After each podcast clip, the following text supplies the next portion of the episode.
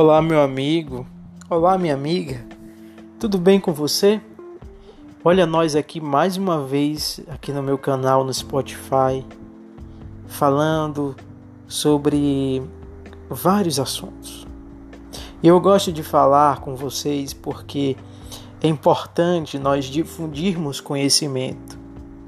E conhecimento é, só tem prazo de validade quando nós passamos, repassamos para outrem. E isso é importante em nossa vida porque conhecimento é algo que ninguém tira de nós. Hoje, nesse dia, eu trago para todos nós aqui uma reflexão. A Bíblia, que é um grande livro, o livro mais lido no mundo, é um conjunto de livros, é uma biblioteca na verdade e eu tenho um apreço muito grande pela Bíblia, principalmente pelo Novo Testamento. Quando Jesus prega ou ensina por parábolas, ou até mesmo pelos acontecimentos em que ele passou em toda a sua vida. E hoje eu trago um desses acontecimentos. Esse, esse acontecimento está narrado no livro de São Marcos, no capítulo 2, nos versículos do 1 ao 12.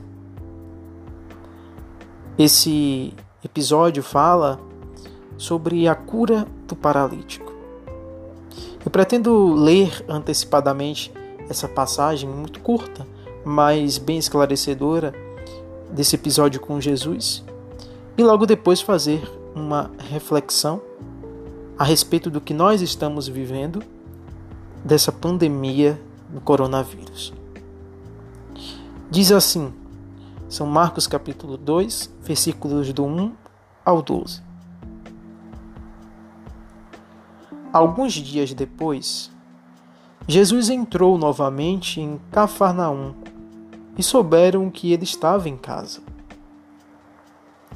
Reuniu-se uma tal multidão que não podiam encontrar lugar nem mesmo junto à porta e ele os instruía. Trouxeram-lhe um paralítico, carregado por quatro homens. Como não pudessem apresentar-lhe por causa da multidão, descobriram o teto por cima do lugar onde Jesus se achava e por uma abertura desceram o leito em que jazia o paralítico. Jesus, vendo-lhes a fé, olhou para o paralítico e disse: Filho, perdoados te são os teus pecados. Ora, estavam ali sentados alguns escribas que diziam uns aos outros: Como pode este homem falar assim? Ele blasfema.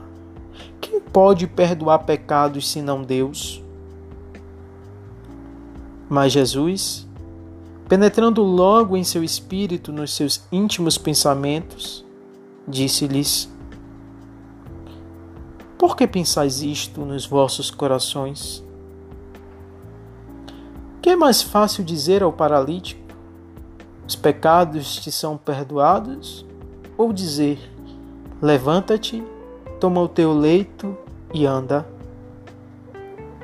Ora, para que conheçais o poder concedido ao Filho do Homem sobre a terra, disse Jesus, olhando para o paralítico.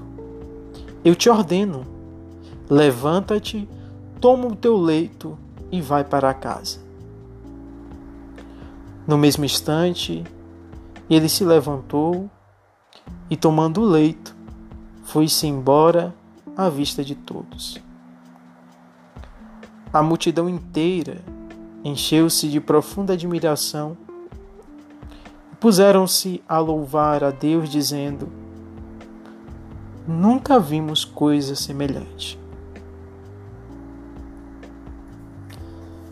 É, meu amigo, que passagem rica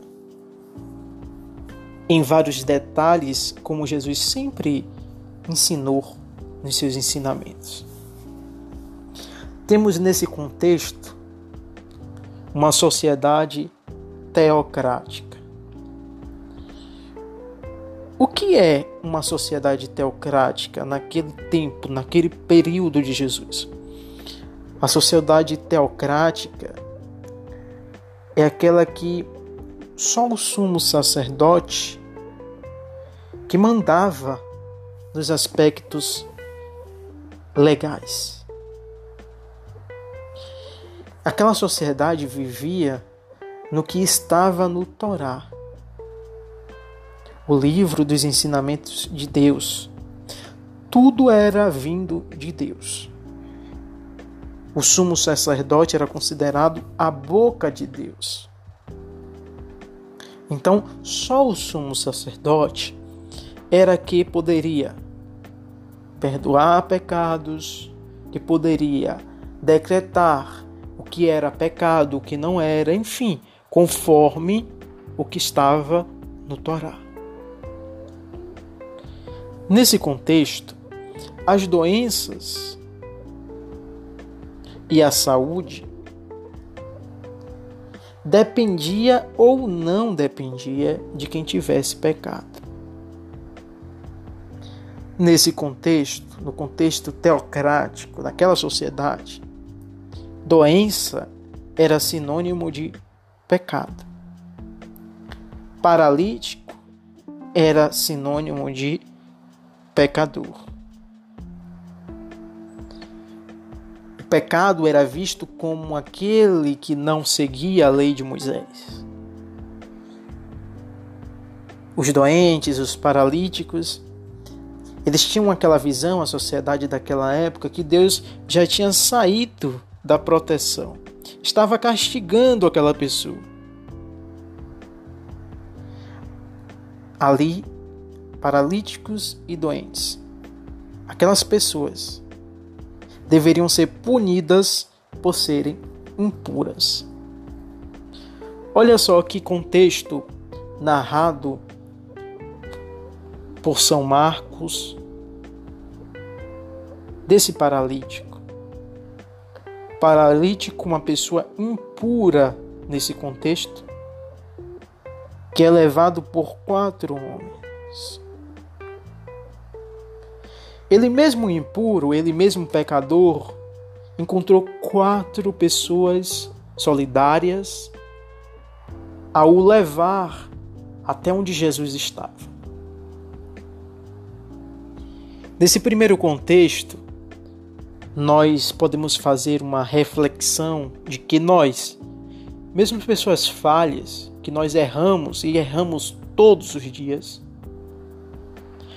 sempre tem os que nos amparam. Nós temos um certo valor, mesmo não sendo reconhecidos. Mesmo nós sabendo ou fa querendo fazer um juízo de valor de nós próprios, que nós não temos um certo valor, que nós é, é, erramos, enfim, que ninguém deve apostar, mas no fundo, no fundo, sempre tem aquela pessoa que nos ajuda e nós sabemos muito bem quem nós podemos contar em nossa vida. Esse paralítico encontrou quatro pessoas que se propuseram a levá-lo até Jesus. E que interessante que essas pessoas carregando o paralítico encontra naquela casa onde Jesus estava, lá dentro daquela casa, mas fora uma multidão que empatava eles levarem o paralítico até Jesus. Uma multidão que ali estavam para escutar Jesus, ou por curiosidade, ou por denunciar, enfim. Mas essas quatro pessoas encontram essa multidão e traz mais uma reflexão para nós. Quantas vezes o pessimismo está ao nosso lado? Quantas vezes nós temos pensamentos e sentimentos destrutivos, aqueles que impedem a nossa chegada até aonde nós queremos? Quantas vezes nós temos sentimentos de culpa Quantas vezes esse pensamento ou esses pensamentos nos impedem de realizar sonhos? A multidão aí é reflexo de barreiras, impedimentos que nós temos que vencer, nós temos que driblar para chegar aonde nós queremos.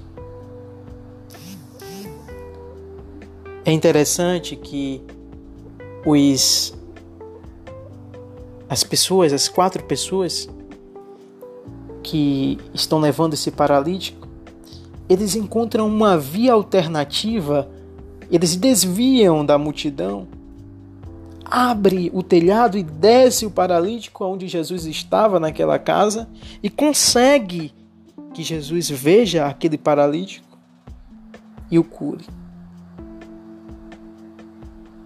A via alternativa, meu amigo, minha amiga, quer dizer na nossa reflexão que nem sempre conseguimos encontrar a sabedoria pelas vias normais. Às vezes nos perturbamos, nos perturbamos e muito, e aí buscamos uma alternativa. Nem sempre, meu amigo e minha amiga,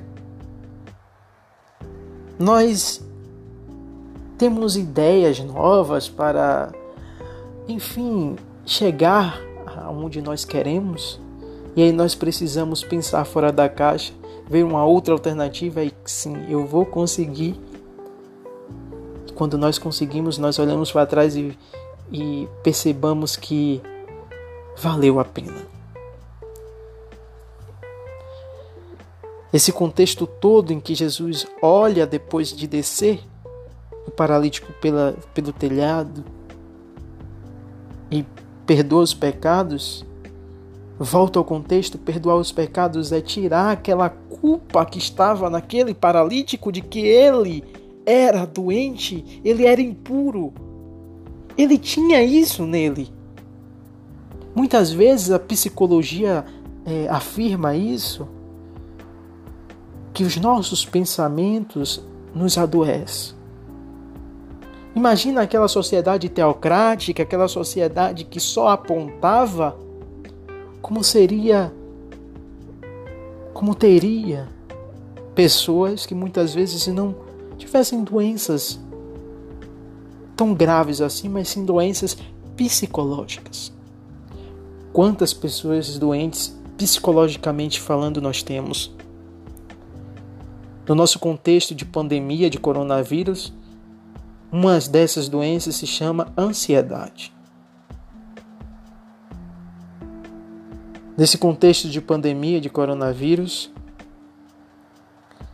eu trago uma reflexão importante que é a solidariedade. É sermos essas quatro pessoas que, mesmo sabendo da impureza, mesmo sabendo que aquela pessoa é miserável,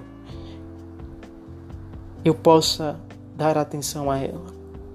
Eu possa dizer a ela que ela sim pode chegar até